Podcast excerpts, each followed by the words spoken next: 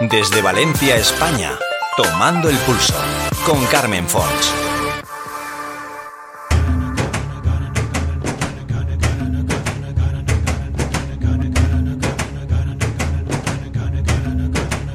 La India es el majestuoso Taj Mahal, alzándose hacia el cielo, rodeado de sus bellos jardines y fuentes de agua, en atardeceres propios de historias ancestrales plagadas de belleza y fantasía. Es también baños masivos, purificantes y purificadores en las aguas del concurrido río Ganges. Olor a especias y esencias que acompañan a los abarrotados de color y vida mercados de la India entre los vendedores y sus puestos, ataviados muchos de ellos con su particular y tradicional vestimenta de brillantes colores. Todo esto asociado a la imagen de hombres y mujeres de cabello largo y abundante y enormes y profundos ojos oscuros de mirada misteriosa y penetrante. Todo en la India es exuberante, exagerado, exótico y atrevido. Sus magníficas e inolvidables puestas de sol, una gastronomía inspiradora, sabrosa y variada que deleitará nuestras papilas gustativas entre sabores fuertes y dominantes gracias a su uso magistral de las especias y a la enorme variedad de productos, tesoros del terreno como las legumbres, harinas, arroces frutas y frutos vistosos y coloridos. Poco a poco nos irá mostrando sus secretos, como la impronta dejada en su cultura y edificios de la influencia europea, ligada al dominio británico en gran parte del país y que perduró en el tiempo casi 100 años sus tés, infusiones, emulsiones y aceites de todo tipo, sus danzas, cantos y románticos encuentros amorosos tendidos como puentes hacia Occidente gracias a una de las factorías más fuertes y poderosas del mundo. El conocido como Bollywood factura millones de rupias indias, la moneda del país, y cuenta con un más que respetable número de adeptos y venta en taquilla en lo que muchos no dudan en llamar todo un género dentro del mundo del cine internacional.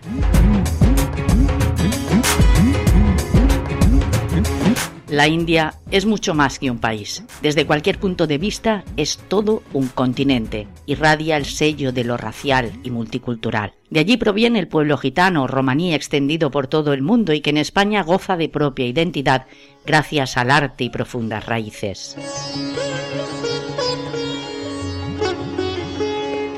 India. La India puede presumir de una enorme tradición literaria reconocida como una de las más antiguas del mundo. Curiosos y muy inquietos intelectualmente, viven como todos los pueblos en un mundo hoy cambiante y acelerado del que también forman parte. Han sabido conciliar a lo largo de los siglos su búsqueda espiritual incesante y enriquecimiento emocional en pos de un equilibrio y paz interior a través de la meditación y otras formas conocidas a las que Occidente se ha sumado sin ningún prejuicio, haciendo suyas muchas de las fórmulas que utilizan desde hace siglos, atendiendo a las necesidades no materiales del propio bienestar.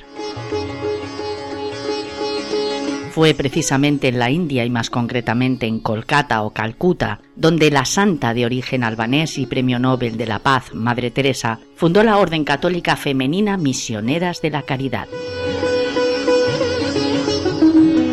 Hoy día referente existencial y motor infatigable de misioneros de distintas órdenes e integrantes de ONGs del servicio desinteresado en favor de los más pobres del mundo. La enorme capacidad de la India y sus aportes en tantos aspectos se manifiesta continuamente de forma contundente.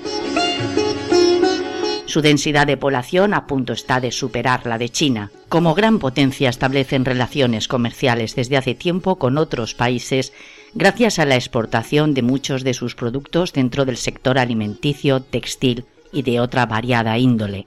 Las nuevas generaciones se plantean una mejor versión de sí mismos, sin perder su esencia, tradiciones y costumbres, pero algo más cercana a los valores que la modernidad exige.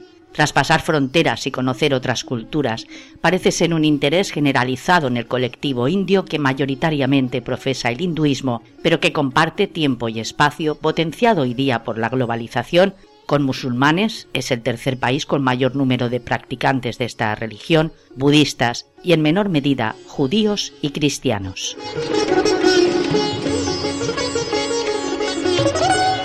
Su habilidad para la práctica y estudio de otras lenguas es notable, haciéndose cada vez más visible para el resto del mundo. Enorme país de gran extensión, sus numerosas y prestigiosas universidades dotan al mundo de excelentes cirujanos y especialistas, ingenieros y científicos, muchos de los cuales son contratados por las grandes firmas de distintos sectores internacionales. Si bien los idiomas oficiales de este inmenso país son el hindi y el inglés, son muchas las lenguas reconocidas oficialmente como tales, así como distintos dialectos. Nuestro invitado de hoy es Dibuyoti Mukopadai, al que llaman, como según él mismo nos indica sus amigos, Dibia.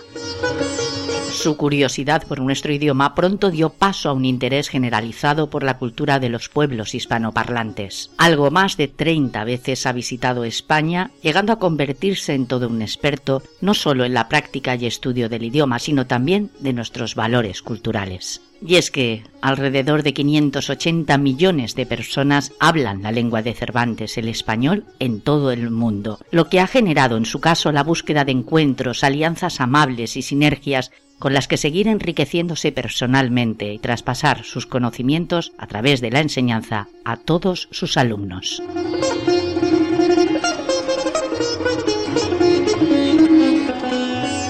Por otra parte, visitaremos de nuevo Valencia con Ars Magna de la mano de uno de sus responsables, David Burdeus, en una entrevista, por cierto, realizada hace ya algún tiempo una forma distinta y muy interesante de establecer en el ámbito de la cultura en general interesantes propuestas y puestas en escena con el telón de fondo de la música en escenarios naturales, protagonistas de muchos de los acontecimientos más importantes vinculados a Valencia y en muchos casos e irremediablemente al acontecer histórico de nuestro país. Arte con mayúsculas, tratado de forma multidisciplinar y al que cada año se suman más y más interesados por este proyecto artístico y cultural ambicioso y espectacular. Comenzamos, pues, sin más demora, nuestro programa.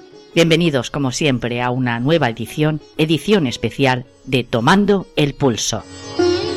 Todo listo y preparado para disfrutar de nuestro viaje a través de la radio.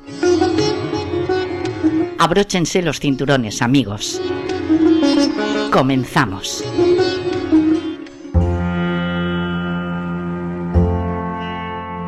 La libertad no está para mí en la renuncia.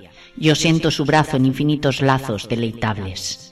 Siempre estás tú, escanciándome, llenándome este vaso de barro hasta arriba con el fresco brebaje de tu vino multicolor de mil aromas.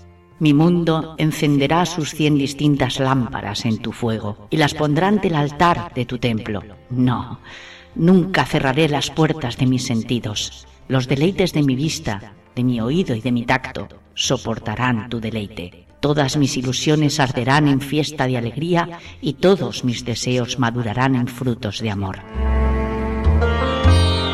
Rabindranath Tagore, Premio Nobel de Literatura en 1913.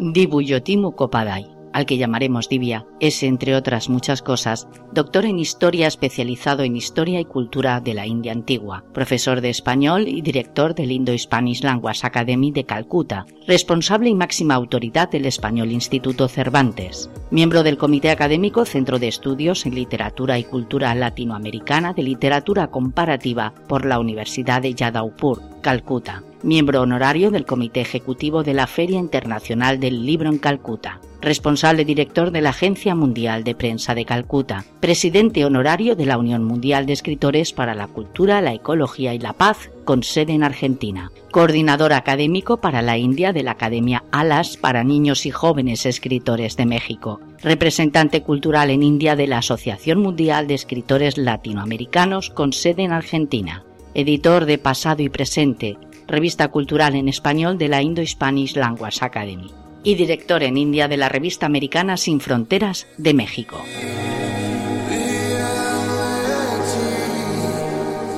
Su brillante currículum y sus diferentes y notables cargos de responsabilidad muestran claramente su vínculo estrecho con nuestro idioma. La curiosidad le llevó inicialmente a adentrarse en el conocimiento del chino, pero sus inquietudes intelectuales le fueron acercando al mundo hispano, cerrándose así un círculo que jamás pensó iba a traerle tantas satisfacciones. Como amante y profesional de las letras, forma parte activa de la organización de uno de los encuentros literarios más frecuentados y conocidos del mundo, la Feria Internacional del Libro de Calcuta. Allí se darán cita a un número significativo de escritores e interesados en general, teniendo el próximo año 2023 y por segunda vez a España como país invitado. Previsto ya para el próximo enero, muchos son los detalles a tener en cuenta en una concentración relacionada con lo literario de las más visitadas del mundo. En esta cuadragésimo sexta edición hay que destacar la labor y cooperación del embajador español, su excelencia José María Ridao Domínguez, según resalta con sus palabras nuestro invitado. Con el bengalí como lengua materna, una de las más de dos decenas de lenguas reconocidas por la India, es también conocedor en profundidad de nuestro idioma y cultura, mostrando un interés creciente que lo lleva a colaborar estrechamente con todo aquel organismo, ente o particular que pueda abrirle las puertas a nuevas e interesantes iniciativas con las que familiarizarse aún más con el mundo hispano cultural. Gracias amigo por tu colaboración y muestras de afecto y bienvenido a la que ya es y será por siempre tu casa. Tomando el pulso. Tomando el pulso. Con Carmen Fons.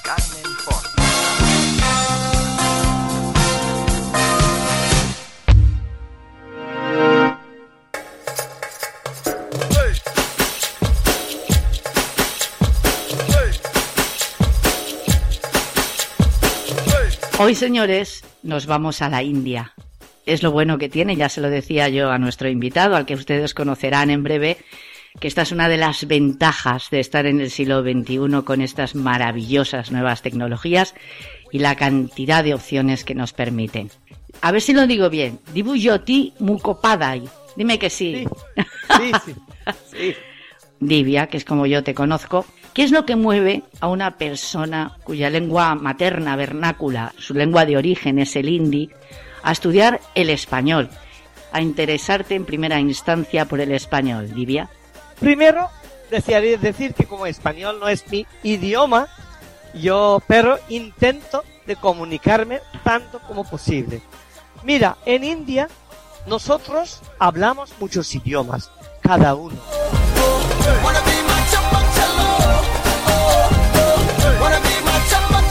En mi caso, bengalí es mi lengua materna. Inglés hablamos o estudiamos de niñez, del primaria. Y también estudiamos otro idioma en la escuela, tres idiomas. En mi caso, yo aprendí sánscrito, como es latín de Europa, y los tres idiomas.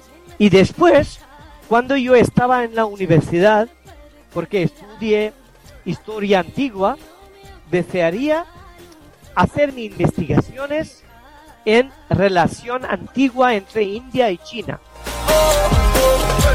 Aprendí chino por tres años y desearía ver por qué se dice chino es el idioma más difícil del mundo. Entonces yo tenía una amiga por correspondencia, por carta, en Costa Rica. Escribíamos en inglés. Ella me dijo, aprende mi idioma, yo puedo ayudarte. Así, poco a poco, comencé a, aprender español y es español me llevo a un mundo tan diverso, tan ah, grande, no pensaba que tantos países y la cultura de América Latina o de España después de terminar mis estudios de la universidad, yo desearía estar con el español. En el instituto donde aprendí español por dos años. Yo, mi carrera no es en español. Yo he hecho mi doctorado en historia, historia antigua de la, de la India.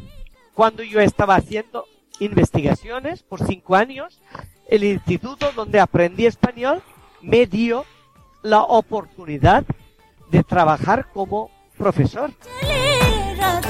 Tu vínculo con España y concretamente con el español es tan estrecho que tú eres un representante, podríamos decir, de lujo del Instituto Cervantes. No solamente eres el responsable, sino que de alguna forma ejerces de cabeza visible en la India. Yo soy responsable del examen de DELE del Instituto Cervantes en mi ciudad, en Calcuta. Y tenemos bastantes estudiantes. Y también estoy conectado con algunas universidades y otros institutos. Y yo me parece que he representado muchos países de América Latina en la Feria Internacional de Libros en Calcuta.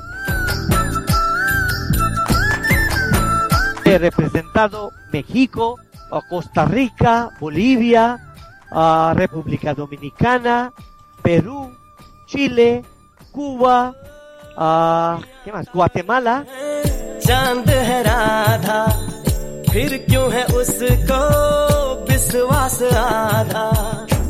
Calcuta o India tiene mucha relación con el mundo hispano, porque muchos nos, no saben con España también y con América Latina. Por ejemplo, uno de los fundadores del Partido Comunista de México fue de mi ciudad, un bengalí, un hindú. Es uno de los fundadores del Partido Comunista de México. Se llama Emen Roy, así tiene una relación. Y también cuando construyeron Canal de Panamá y una embajadora de Panamá me mostró fotos que había trabajando muchas personas de la India.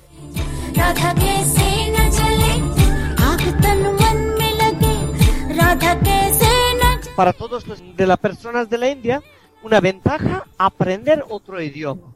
¿Por qué? Porque tenemos más, más sonidos en nuestros alfabetos.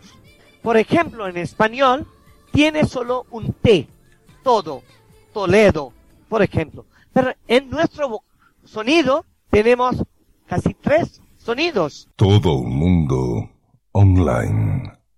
La magia de la radio. Para nosotros fácil pronunciar cualquier palabra que no es fácil para uh, un francés, un alemán o otro. Y también las conjugaciones del verbos en inglés. Divia, ¿conoces España? Porque ahora que estás diciendo esto de que cada persona tenemos un acento, una forma de expresarnos. Hay quien tiene un léxico riquísimo y sabe muy bien masticar, ¿no? Como se dicen las palabras. Andaluces, me parece que algunas veces para nosotros es un poco difícil, ¿no? Cuando los andaluces dicen, vente para acá. Sí. Sí, es para acá, para acá. Tengo mucha suerte de visitar España más de 30 veces. He visitado España de, puede decir, de Marbella hasta Santander o Santiago de Compostela o de Badajoz hasta Palma de Mallorca o de Barcelona. He visitado bastante y tengo muchos amigos. Así, cuando voy, yo tengo algunos seminarios, algún, algún trabajo. Sí. Y después yo voy de una parte y otra. Bueno, pues esperemos que pueda sumar una persona más a ese riquísimo listado ¿no? de contactos en España que tienes. Cuenta con ello por mi parte, desde luego yo estaré encantada de que sea así. Eh, yo decía que tú tienes un currículum vitae muy extenso. Tienes una cantidad de cargos y de grandes responsabilidades, siempre relacionadas, al menos en lo que respecta a esta entrevista, con el mundo de las letras eh, españolas, con el mundo de la lengua española. Pero es que además eres responsable director de la Agencia Mundial de Prensa en Calcuta. ¿Me equivoco, Divya? Sí, sí, de la India, sí. ¿Cuál es tu vinculación exactamente? ¿Qué es lo que tienes que hacer? ¿Cómo colaboras con esta agencia mundial? Mira, cuando yo estoy enseñando hace más de 31 años español y yo he realizado que un idioma no puede aprender en aulas. No es posible. Solo algunas palabras, algunos verbos, algunos... No puedes comunicar. Debemos tener contactos con las personas que hablan, porque cada país tiene otra palabra, cada país tiene su costumbre, distinto y todo. Y por eso desearía tener más contactos con el mundo hispano. Estás escuchando a Carmen Fons en todo un mundo online. Esto es Tomando el Pulso.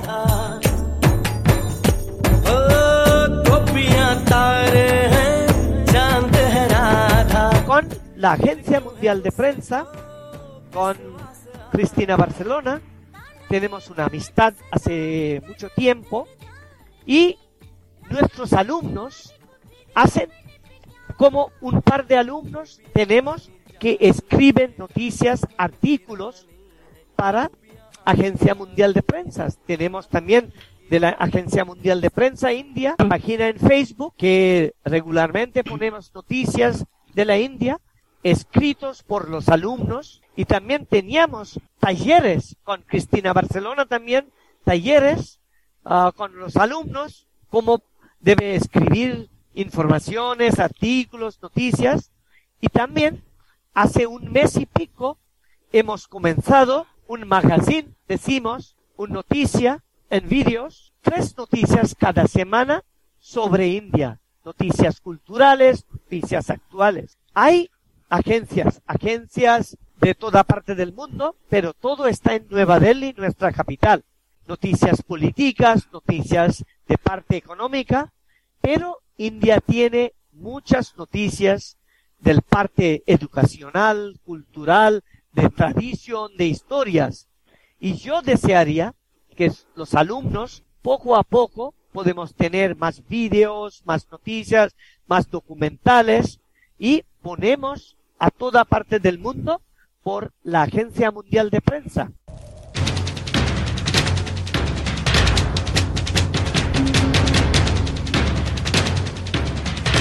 Digamos que te permite enlazar a gente interesada en la lengua española a través de este medio, que es la Agencia Mundial de Prensa, para quien servidora se honra también de colaborar en ocasiones, te, te, da la posibilidad de observar un poco en genérico, ¿no? Cómo se está moviendo el mundo de la lengua española en cuanto a noticias, en cuanto a seminarios, en cuanto a ferias del libro, que por cierto hay una muy importante que se va a celebrar este próximo año 2023, si no me equivoco. ¿Qué destacarías de la Feria del Libro de la India?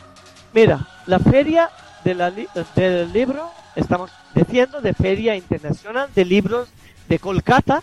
Y Kolkata es Calcuta. Calcuta, sí. Eh, se dice que es la capital cultural del país y la feria del libro es, a nosotros, es un festival, no solo una feria. Cada año tenemos un país invitado en la feria de libros. El año que viene, España es el país invitado y es la segunda vez que España va a ser el país invitado. En 2006 teníamos España como país invitado. Este eh, el año que viene tenemos un stand, un pabellón muy grande de España para mostrar su cultura, su literatura, tradiciones y uh, seguro que va a venir uh, unos escritores, unos bailarines o de arte, otro tipo de artes. La embajada está coordinando y tenemos ahora un embajador que tiene mucho interés en cultura de España, que se llama José María Ridao Domínguez. Él también es escritor, él tiene mucho interés. Este año vino a Calcuta en la feria dos veces para ver con sus propios ojos que es la feria y es la feria que tiene un récord de personas visitas en la feria. Desde España para el mundo, todo un mundo online, la radio que nos une, la radio de todos. Creo que los cálculos en global, igual es una barbaridad lo que voy a decir, pero según tengo entendido, son de 18 millones de visitantes eh, lo que, los que se esperan en esta próxima feria del libro. Tenemos casi 20 institutos, universidades, en solo en Calcuta, que dan clases del idioma español y si calculo en total puede ser entre 2.000 y 2.500 solo en Calcuta. Y tenemos muchos alumnos que tienen más de 70 años de edad. Hay muchos jubilados vienen a aprender español no para ganar dinero. Ellos vienen para leer la literatura española directo, no por traducciones.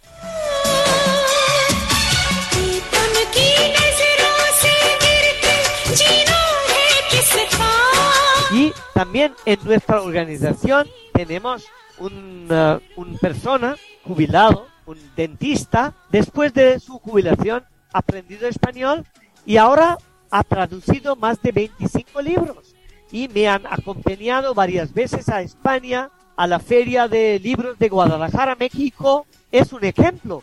Muchas personas traducen libros, leen y ellos tienen mucho interés. Asociar la lengua de un pueblo a su climatología habitual. Claro, en España, pues como bien sabes, tenemos un clima mediterráneo, lo que nos confiere un número importantísimo a lo largo del año de días de sol y temperaturas muy agradables, muy cómodas. Tiene mucho que ver, es decir, la lengua no solamente nos permite comunicarnos, la lengua es un vehículo maravilloso para transmitir emociones, sentimientos, formas de sentir y de experimentar la vida. Como profesor de, lengua española, como miembro tan importante y tan representativo de tantos y tantos organismos relacionados con el idioma español, ¿crees que de alguna manera nuestra lengua convoca perfectamente lo que es la cultura del español?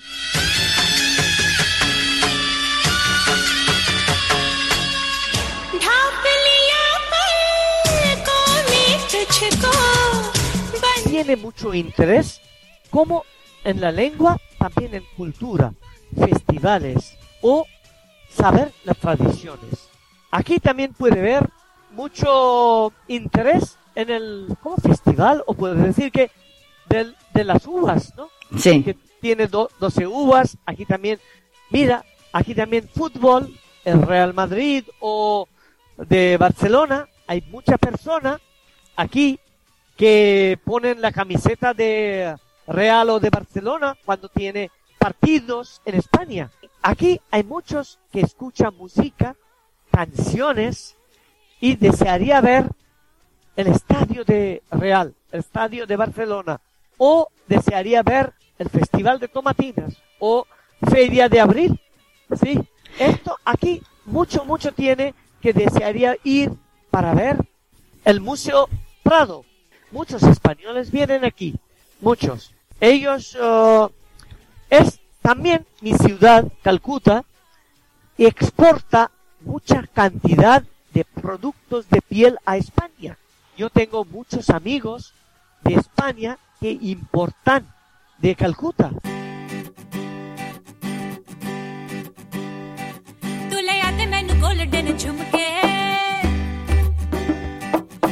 en los pueblos de España, más que, lo, más que las ciudades grandes. Y hablar con las personas en los pueblos.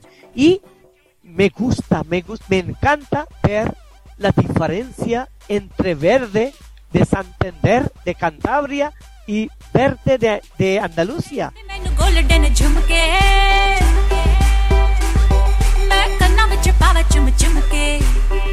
Yo disfruto de la comida del norte, también del sur. Toda persona, yo en, en mis clases siempre digo, cada uno de los alumnos de, de español debe visitar una vez en su vida España o, si posible, América Latina. Claro. Porque España es más cerca, el costo es más casi la mitad y América Latina muy lejos, mucho. Pero debe ir a España y dicho a ellos, no solo Madrid, Barcelona, Sevilla, no, también debe ir al menos uno o dos pueblos para ver la cultura de España, de las ciudades y también de los pueblos.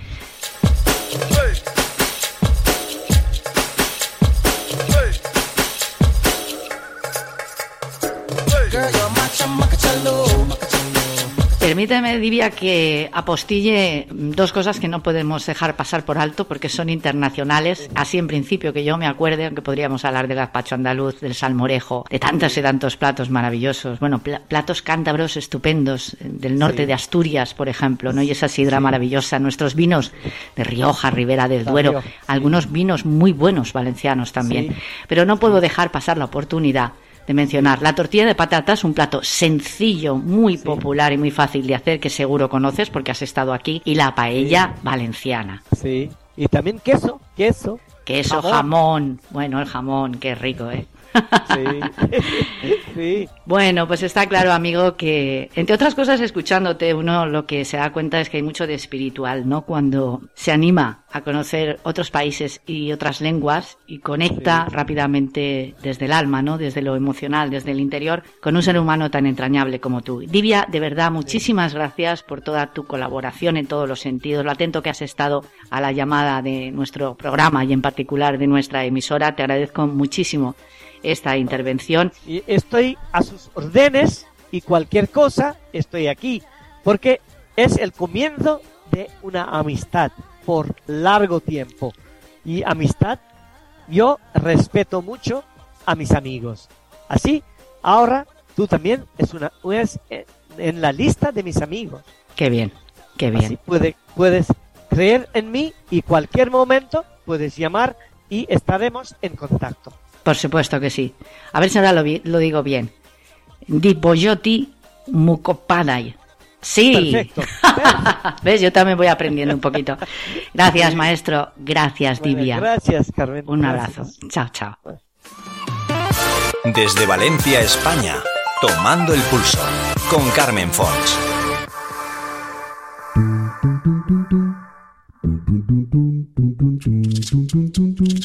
Monarcas, nobles caballeros, personajes de toda índole y condición pasaron y dejaron su huella en el panorama cultural de la comunidad valenciana.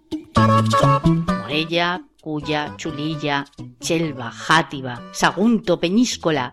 Su costa mediterránea le confería gran valor estratégico y fue enclave comercial en tiempo anterior incluso al romano, de vital importancia económica pero sobre todo cultural. En su interior parajes montañosos de enorme belleza e importancia histórica. Aquí se dieron cita algunas de las personalidades más importantes y representativas de nuestra historia y culminaron gestas y encuentros que dieron paso a otras variables que supusieron grandes avances en un mundo en el que cobraba gran importancia el valor, el coraje y el poder. Ars Magna crea belleza en espacios únicos, lugares emblemáticos en los que encontrarse con un pasado en el que disfrutar de un presente a través de la armonía y la belleza.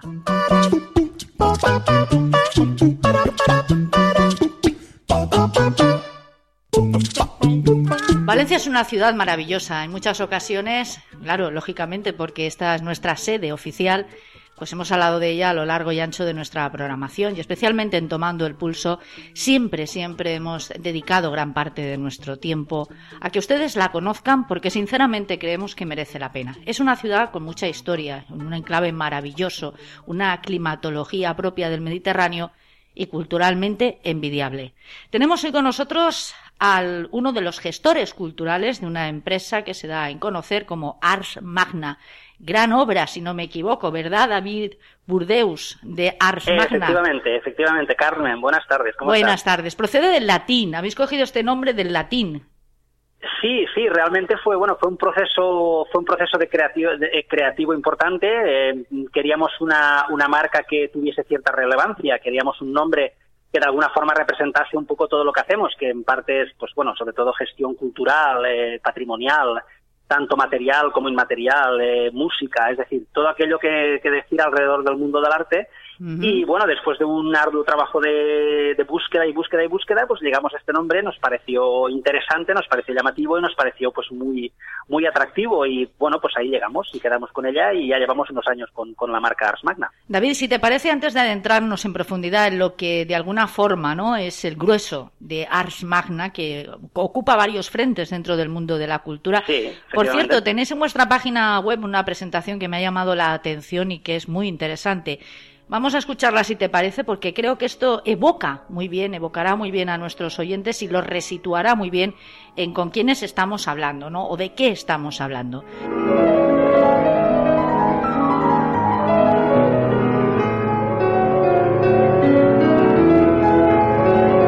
Tú también eres Ars Magna y tenemos un proyecto en común, la cultura. Somos un apasionado equipo especializado en la creación y producción de entretenimiento cultural con una única misión, poner a tu alcance contenidos artísticos únicos que te emocionen de verdad. Esto lo resume perfectamente, David. Efectivamente.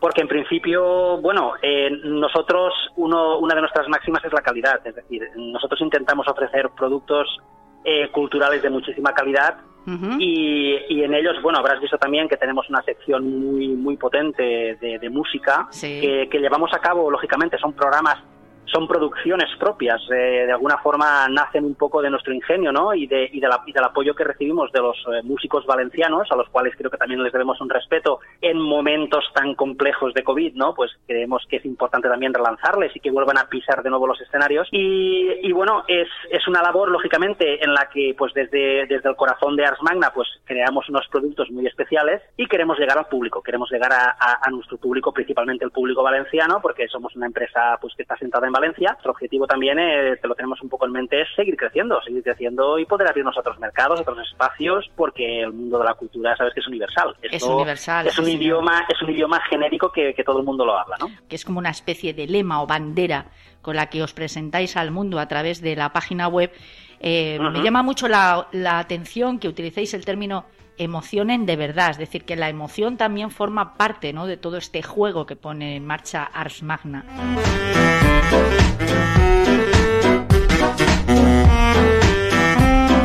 Efectivamente, por supuesto. Es decir, la emoción es muy importante porque ten en cuenta que cuando, eh, si por una parte nos centramos en el mundo de la música, la música es emoción. Si esta música en principio la, digamos que la llevas a espacios históricos, donde está presente el arte, donde está presente la historia, donde está presente hechos importantes que, que, son de relevancia para la ciudad de Valencia. Todo ello lo aunas bajo un mismo programa, que la gente entre, por ejemplo, pues, eh, pues te pongo un ejemplo. Nosotros estamos trabajando, pues, por ejemplo, en, en eh, el Real Colegio de las Escuelas Pías. Es una de las iglesias más espectaculares que tenemos, una de las parroquias más espectaculares que tenemos en Valencia.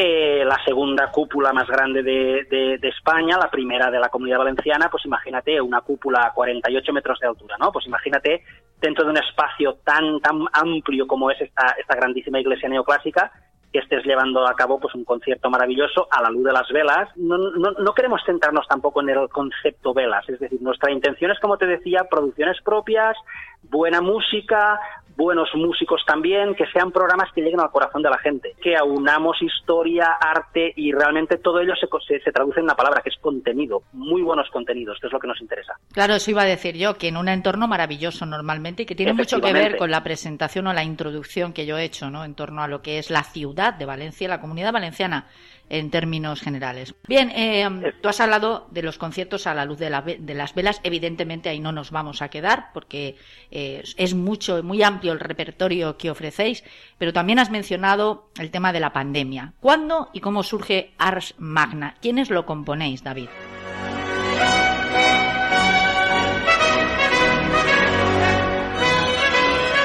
Bueno, pues eh, Ars Magna, te comento, es una empresa, eh, es una empresa privada, como habíamos comentado, es una empresa que nace en Valencia, de acuerdo, pues de del, cariño de, de, de, una serie de personas que están muy unidas al mundo cultural.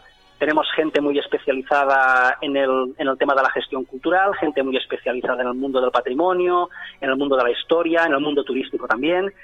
Y todo esto supone un conjunto de fuerzas pues que llevan adelante un proyecto que es no es un proyecto a corto plazo, ni siquiera diría yo a medio plazo. Es un proyecto en el que tenemos un campo por delante enorme, grandísimo, con una cantidad de mercados muy interesantes, partiendo lógicamente del mercado valenciano que necesitaba también pues este tipo de este tipo de, de oferta.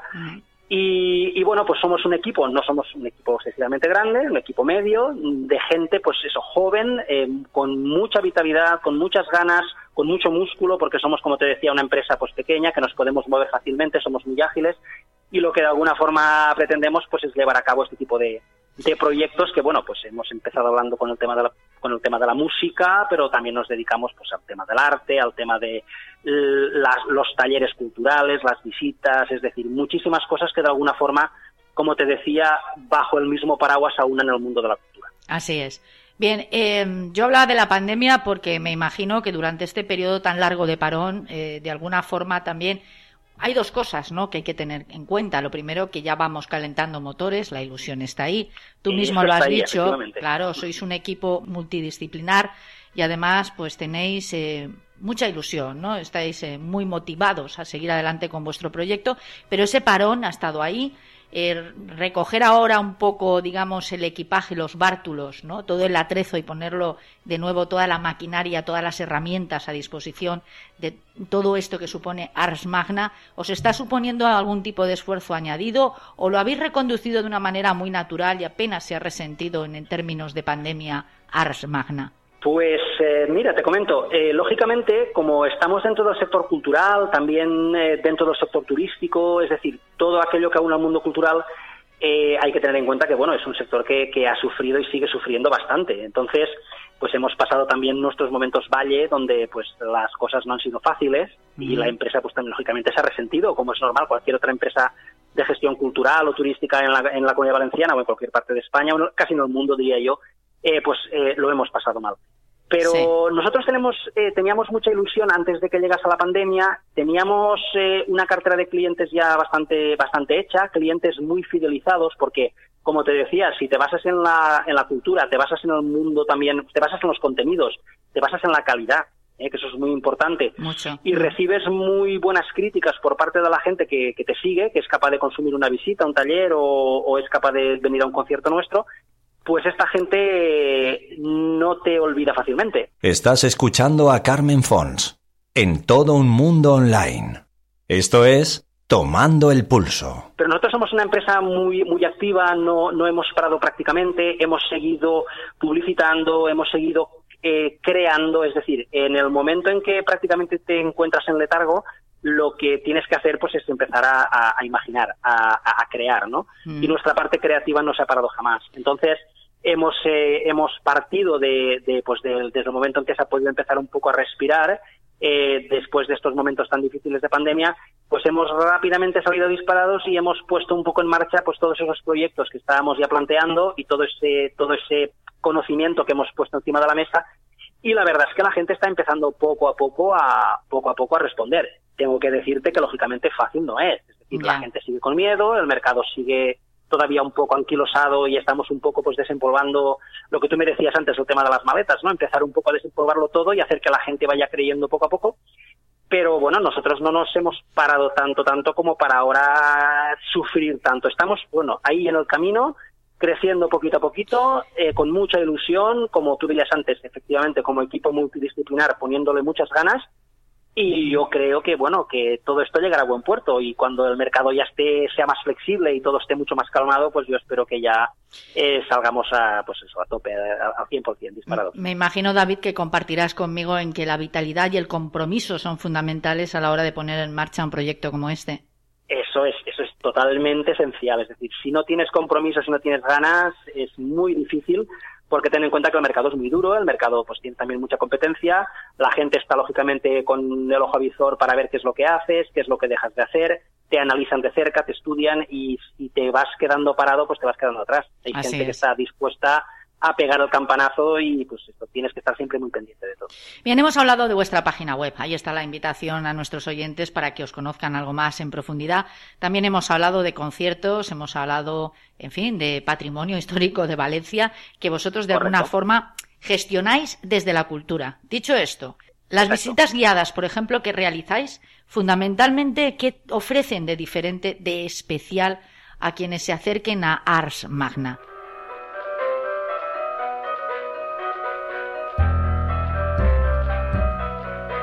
Bueno, pues te comento, mira, nuestras eh, visitas guiadas, como te comentaba, eh, como te decía antes que nos basamos mucho en nuestros propios contenidos, en la, en la creación y tenemos gente eh, que está muy preparada dentro del mundo histórico y cultural, son, primero que todo, contenidos muy analizados. Es decir, los creamos nosotros, no es un copia y pega de otras visitas que podamos haber encontrado, simplemente son visitas que nosotros preparamos, las pensamos muy bien pensadas, queremos que sean productos muy bien cerrados, muy redondos, es decir, donde podamos de alguna forma convertir lo que es una simple visita en una verdadera experiencia y además tanto eh, realizamos tanto visitas por la ciudad de Valencia tematizadas como tocamos ciertos monumentos que de alguna forma gestionamos de forma directa. Aunque también nos abrimos a otros monumentos, pues que bueno, pues con el con el apoyo, con la ayuda, con, con, eh, con la luz verde que, que pues que, que en ciertos monumentos nos puedan de alguna forma dejar, pues también entramos en otros monumentos que, no gestionamos de forma directa, pero sí que, por ejemplo, llevamos ya muchísimo tiempo gestionando, por ejemplo, pues, eh, como te decía antes, las Reales Escuelas Pías o estamos también, por ejemplo, en el Real Colegio Seminario de Corpus Christi, el, bueno, conocido como el Patriarca en Valencia, ¿no? Pues son monumentos con mucha solera, con, vamos, con mucha presencia histórica y cultural en Valencia y además con muchísimos años ya de recorrido y, y, son, pues bueno, nos permiten hacer unas visitas muy redondas que ya llevan mucho tiempo en el mercado y que, bueno, que no dejan de tener clientes. La gente va pasando casi siempre, aunque hacemos mucha publicidad también, lógicamente, tenemos nuestras redes sociales y tenemos nuestra web, pero el boca a boca, sabes que en el mundo cultural, el mundo inmaterial, es importantísimo. La gente va pasando la voz, oye, he ido a esta visita, me encanta cómo la haces Magna, bueno, pues vamos a volver. Y hay gente que se fideliza y cuando termina una visita te dice, oye, ¿qué más tiene? Y cuando te, cuando te hacen esa pregunta, te sientes muy, muy dichoso porque dices, creo que algo bien hecho, ¿no? Bien, tú has hablado de la iglesia del patriarca, bueno, un monumento que hay que conocer sí o sí, porque tras él además hay muchísima historia, no solo de Valencia, sino de toda la época medieval, y ni qué decir tiene de lo que, eh, digamos, atañe directamente a la, a la cultura mediterránea, ¿no? Justo frente a él, por decirlo de alguna forma, justo frente a él, en las inmediaciones muy cerquita, se encuentra también la Universidad de Valencia, con un claustro espectacular, según tengo entendido, David, que merece también una, una visita en la calle de la Nau, la calle de la Nave, aquí en Valencia. exacto, exacto. Lo que llaman, bueno, los, los antiguos estudios generales, lo que llaman la Nau, efectivamente, un claustro maravilloso. Es decir, el edificio también es muy interesante nosotros, en principio, eh, como te comentaba antes, eh, hay muchísimos eh, elementos de Valencia que los aunamos bajo ciertas visitas tematizadas, es decir, bien por épocas, bien por autores, bien por características estilísticas, elementos más o menos que a lo mejor podemos destacar. Entonces, todo esto nosotros de alguna forma lo reflejamos en nuestra web a través de la parte patrimonio. Es decir, en esa parte patrimonial lo que hacemos es reconocer tanto las visitas programadas que pues hay gente que más o menos ya, ya es fiel y confía en nosotros y sabe que todos los viernes y sábados tenemos una serie de visitas que vamos realizando a los monumentos que, lógicamente, nosotros gestionamos, pero, por ejemplo, también a través de Turismo Valencia, pues estamos llevando adelante una, una importante visita a la Catedral de Valencia. Quiero decir que hay muchísimas cosas que estamos ofreciendo y todas ellas, tanto a nivel de visitas programadas como visitas privadas, pues están todas al abasto del, del cliente en nuestra página web en la sección Patrimonio la Catedral de Valencia, que para quienes no, es, no seamos especialmente conocedores ¿no? de todo lo que hay tras ella, pues a lo mejor nos parece un tanto eh, demasiado modesta o sencilla o plana y que sin embargo, corrígeme si me equivoco, eh, tiene un recorrido histórico y patrimonial maravilloso. Es un recorrido espectacular, es un recorrido espectacular porque hay que tener en cuenta que, bueno, ese concepto de austeridad, pues bueno, tiene un poco que ver también con el carácter del gótico, ¿no? El gótico valenciano, pero, pero sí que es verdad que, que, bueno, si entras en la catedral, lo primero en lo que te fijas es que es un, es un compendio de, de, de, de diferentes estilos artísticos que han ido evolucionando con el paso del tiempo, se han ido sumando, ¿no? Empezando por el románico, gótico, renacimiento, barroco. Hay que tener en cuenta también la importancia de los Borgia, de los Borgia, lógicamente, y la llegada al Renacimiento a Valencia, y uno de los puntos principales de entrada fue la catedral. Quiere decir que hay muchas cosas importantes de la Catedral de Valencia que los valencianos no pueden perderse. Y una de las cosas que yo quiero siempre enfatizar, eh, bueno, y ahora que tú me das la oportunidad, a través de los medios, es también un poco cambiar eh, a veces la mentalidad de la gente cuando nos dice, no, no, yo ya conozco. Eh, yo creo que muchas veces lo importante es ver con otros ojos. Y entonces, cuando tienes una persona que te acompaña, te va guiando, te va llevando por los diferentes elementos de un monumento y te va desvelando todos los secretos de, de ese espacio, te das cuenta de que sabías una parte, pero no sabías otra y descubres cosas que ni te, ni te podrías haber imaginado. Fíjate, por ejemplo, esto que has comentado me lleva un poco a, la iglesia de, a la iglesia de San Nicolás. Estás ante una de las parroquias valencianas, eh, en una de las calles más importantes con más soledad de Valencia, y sin embargo te encuentras pues unos unos frescos que bueno pues hacen honor a, a, uno de los pintores eh, andaluces que, que bueno nos dejó verdaderas maravillas en Valencia eh, como es Palomino y bueno su discípulo que fue realmente quien llevó a cabo eh, eh, estas magníficas pinturas. Pero sí, sí, es decir, es que en Valencia, vayas por donde vayas, mires por donde mires, tenemos un patrimonio y mucho de este patrimonio, pues bueno, estaba realmente pues muy dejado, muy abandonado y poco a poco, a medida que Valencia se ha ido convirtiendo en un punto neurálgico, ¿no? En el, en el turismo dentro de este país y ha empezado a atraer pues también el interés de muchos mercados extranjeros, pues eh, bueno, nos hemos tenido que poner las pilas. Y yo creo que Valencia, pues en ese sentido, lo está haciendo muy bien. y estamos dejando la ciudad, pues, pues en fin, hermosa, ¿no? Y, y, además te da muchísimo gusto pasear porque estás ante una ciudad mediterránea y esto, pues esto, te, ya solamente el callejear y disfrutar de, de la gastronomía, del arte, es la verdad, verdaderamente es una es un, es un tesoro. Es una ciudad además muy confortable para pasearla, muy cómoda, quiero decir, muy confortable también para vivir en ella porque tiene las ventajas de una ciudad que no es demasiado grande y las ventajas de una gran ciudad como es Valencia.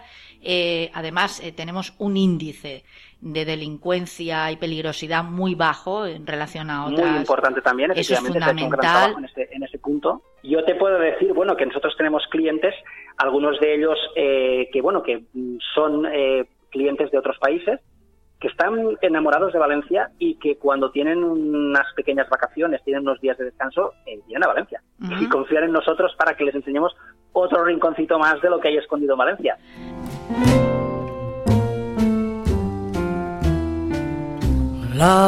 Yo creo que Valencia tiene muy buenos recursos como para tener un amplio abanico de, de productos que ofrecer eh, para todo tipo de mercado y yo creo que por ahí también vamos por ahora, creo yo que por buen camino. Yo creo que, que es el camino que hemos de seguir para dejar aparte pues un poco un poco atrás, aunque sigue siendo lógicamente eh, uno de los elementos que lógicamente más ingresos deja, que el sol y playa, pero bueno, más allá de ello, sabemos que hay una serie de mercados pues, que buscan la cultura, el arte, la música, por ejemplo, que sabes que también atrae muchísima gente, incluso hay empresas especializadas en el mundo musical, por eso que nosotros Mm, prácticamente nos hemos convertido en una productora que queremos crear producto en este, en este sentido porque sabemos que los valencianos responden, pero también tengo que decirte que estamos teniendo o empezando a tener una demanda interesante de gente extranjera que viene a pasar sus vacaciones aquí y que ya empieza a comprar conciertos. Bien, David, es un hombre ocupado, yo lo sé, y te agradezco mucho este tiempo de radio que nos estás hoy eh, generosamente otorgando, ¿no? Porque has tenido que hacer ahí un huequillo en tu agenda. No te preocupes. y me gustaría, me gustaría que habláramos del Real Monasterio de la Santísima Trinidad. Tiene mucha importancia también dentro de lo que es la historia de Valencia.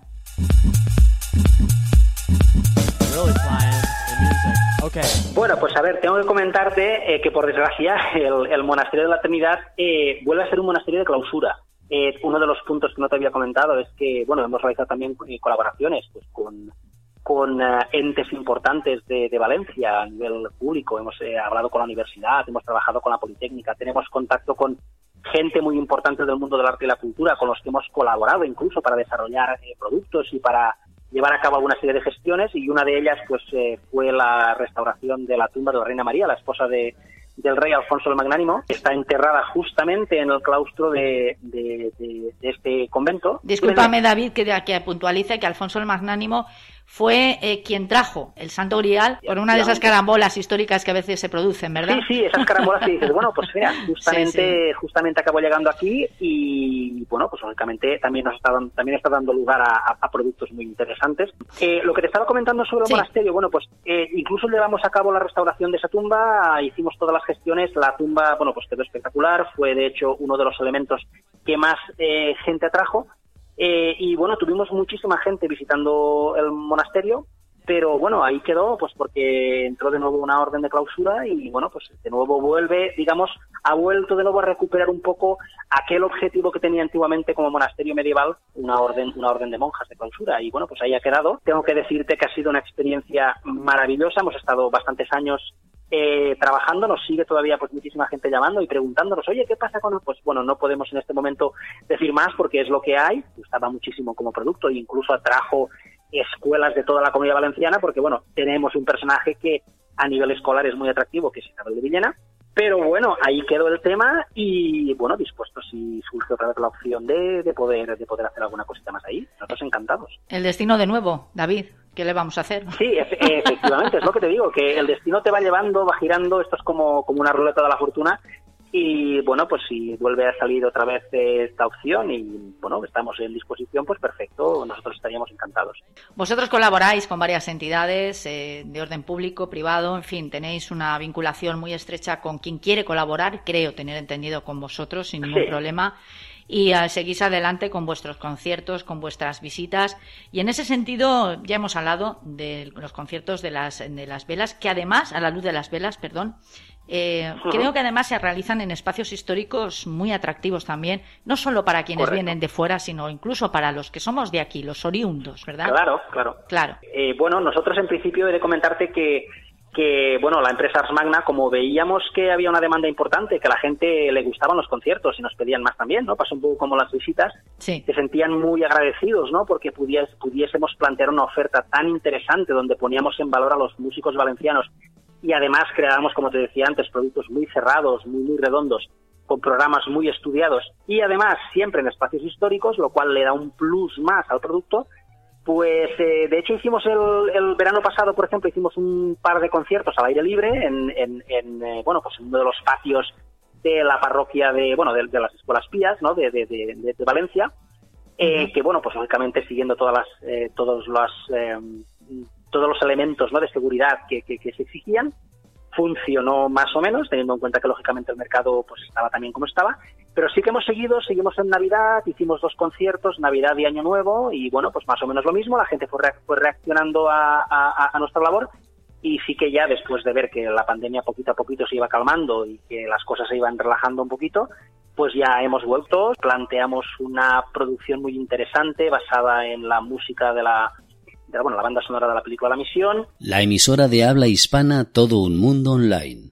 Esto es Tomando el Pulso con Carmen Fons. Cultura siempre te ayuda a crecer, te ayuda a ser mejor persona. Entonces yo creo que esta labor que tiene ese carácter inmaterial eh, es un poco la que entra por el corazón de la gente. Yo creo que es lo más bonito, ¿no? Que la gente disfrute de estos, de estos productos, que la gente los vea como suyos, y que la gente vea ese valor añadido y ese poner en relieve nuestra ciudad gracias a, pues a, un, a, este tipo de, de, de, de, contenidos realmente pues bien elaborados, ¿no? que es lo que queremos hacer. Pues un maravilloso esfuerzo que desde aquí, desde Tomando el Pulso, desde todo mundo online y yo personalmente, Carmen Fons, eh, alabo y aplaudo. Gracias, David Burdeus. Muchísimas gracias, Carmen, por tu, por tu, uh, por tu tiempo también, por, por, darnos esta oportunidad. En absoluto. Y bueno, quiero recordar un poco la página arsmagna.es, pues para toda aquella persona que desee pues, consultar nuestra parte patrimonial con las visitas, como lógicamente la parte musical con nuestros conciertos, que si entran en la página ya podrán ver que desde ahora hasta final de agosto tenemos ya un conjunto de, conciertos maravillosos y no te lo he comentado, no solamente en Valencia, nos vamos también a, a Xavia, nos vamos a la playa, nos vamos a, la Costa Blanca para disfrutar también de esos conciertos en pleno verano, que esto también es una verdadera joya, en la iglesia de San Bartolomé, la iglesia fortaleza de San Bartolomé eh, de Xavia. O sea que todo lo tenéis en la web y yo creo que la gente si entra pues, pues disfrutará. Pues ahí queda la invitación hecha al mundo de la cultura más cerca que nunca, al alcance de la mano, gracias a Ars Magna y a este equipo maravilloso que hoy ha representado para nosotros ante nuestros micrófonos, pues David Burdeus. No el único miembro, ¿verdad? Pero sí uno de los gestores culturales. Muchísimas gracias, David. Estaremos atentos a todo lo que ¿eh? acontezca. Ha sido un verdadero placer, ¿eh? Igualmente, amigo. Gracias por todo. Gracias, gracias. Hasta luego. Tomando el pulso.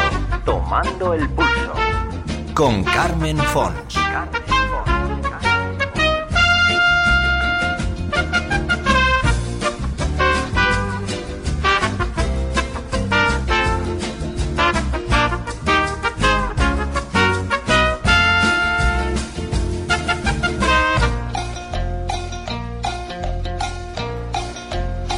Pues así, señores, hemos llegado al final. Esperamos haber sido capaces de llevarles por un viaje de ensueño de un punto a otro del planeta, gracias a la magia de la radio y el poder infinito de la imaginación. Que la fortuna les acompañe y sus deseos más íntimos se hagan finalmente realidad. Ya saben, sean felices y hasta muy pronto. Todo un mundo online.